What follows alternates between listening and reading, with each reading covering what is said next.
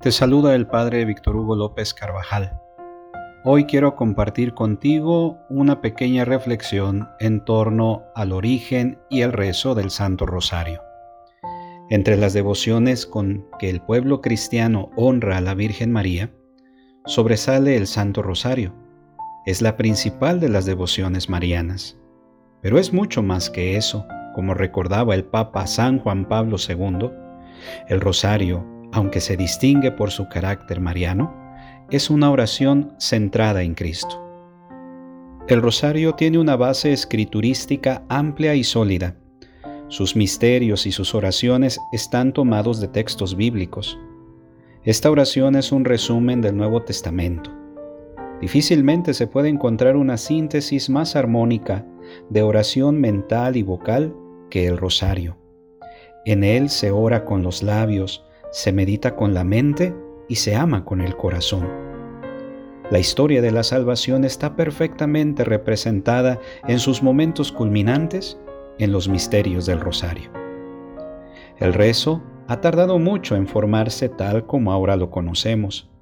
No fue, ideado en un momento concreto, sino que es fruto de una larga evolución, una evolución que aún no ha concluido.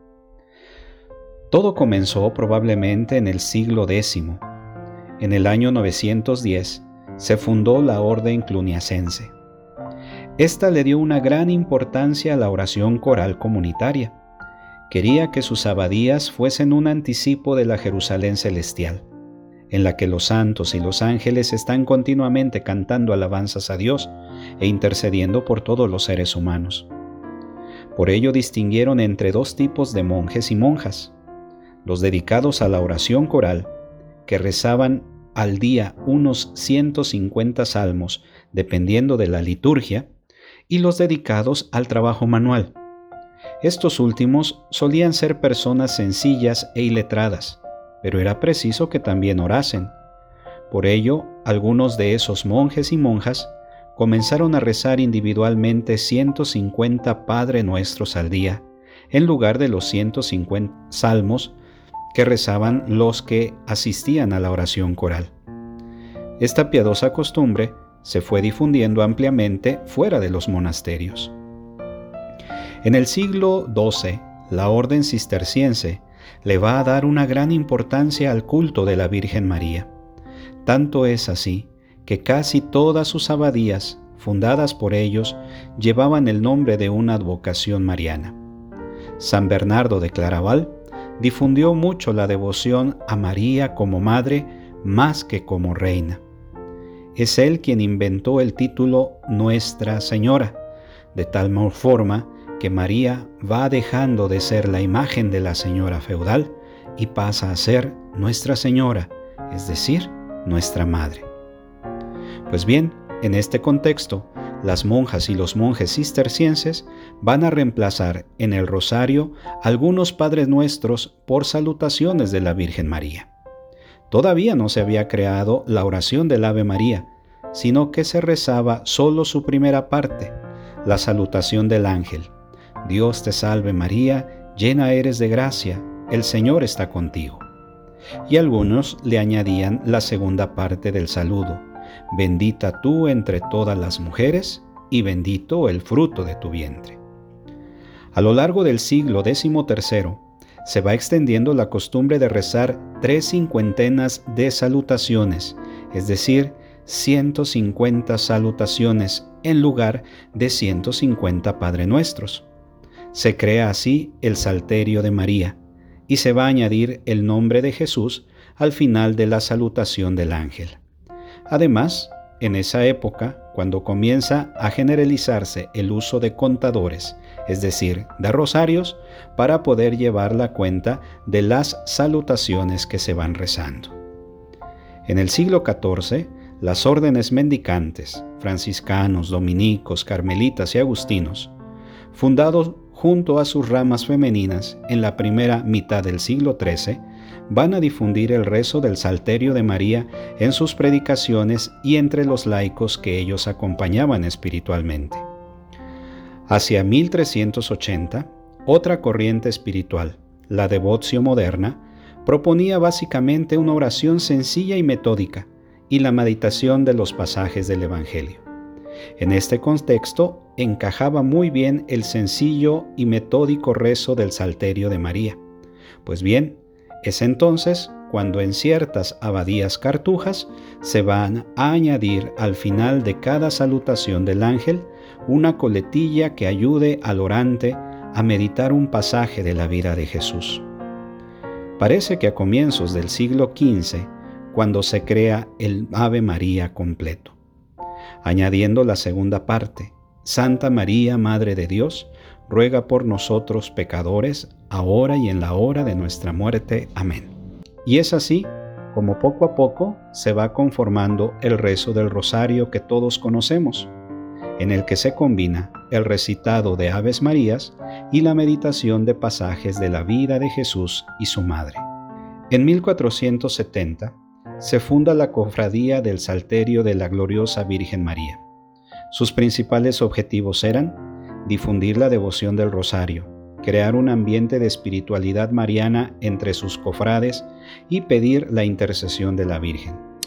Esta tuvo tanto éxito entre el pueblo fiel y las autoridades civiles y eclesiásticas que rápidamente comenzaron a fundarse cofradías de rosario en otros conventos dominicos, pasando a ser responsabilidad de la curia de la Orden de Predicadores en 1485.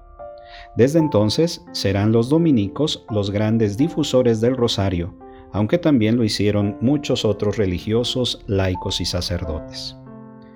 Hay cuatro factores que contribuyeron al éxito de esta oración.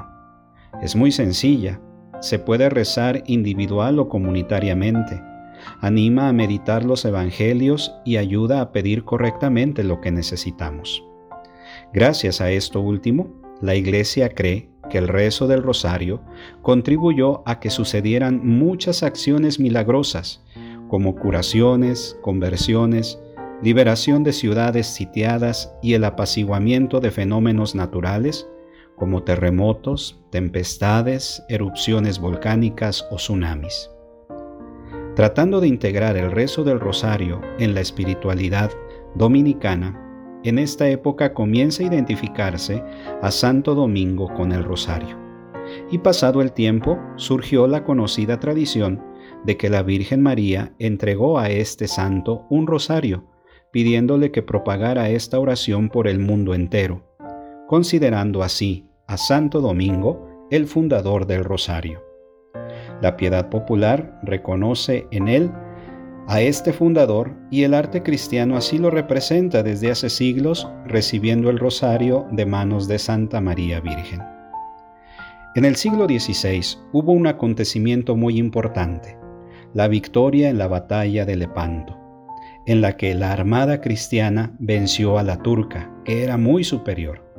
La clave la encontramos en que el Papa San Pío V pidió a los fieles cristianos que rezaran el rosario para que María intercediera. Como consecuencia de esta victoria, en 1573, el Papa Gregorio XIII instituyó la fiesta de la Virgen del Rosario el primer domingo de octubre. Posteriormente, esta fiesta pasó al 7 de octubre, día de la batalla de Lepanto. Además, San Pío V fijó el modo de rezar el rosario. Este va a constar de tres grupos de cinco misterios. Los primeros son los gozosos, que invitan a meditar los pasajes más importantes de la infancia de Jesús. Después están los misterios dolorosos, sobre la pasión de nuestro Señor. Y por último están los misterios gloriosos, en los que se medita la resurrección del Señor y otros acontecimientos posteriores. En cada misterio se rezan un Padre Nuestro, diez Aves Marías y un Gloria, mientras se medita un pasaje de la vida de Jesús o de María. Básicamente, es una oración en la que se repite rítmicamente el Ave María. Esto nos ayuda a sintonizar nuestro corazón con el corazón de la Virgen para que ella nos conduzca hacia su Hijo. No es extraño que en dos apariciones de la Virgen el rosario sea un elemento central. En Lourdes, en 1858, la Virgen pide expresamente que se rece el rosario, y en Fátima, en 1917, la propia Virgen se llama a sí misma Nuestra Señora del Rosario. El Papa León XIII, viendo la importancia que tiene esta oración, le va a dedicar 11 encíclicas.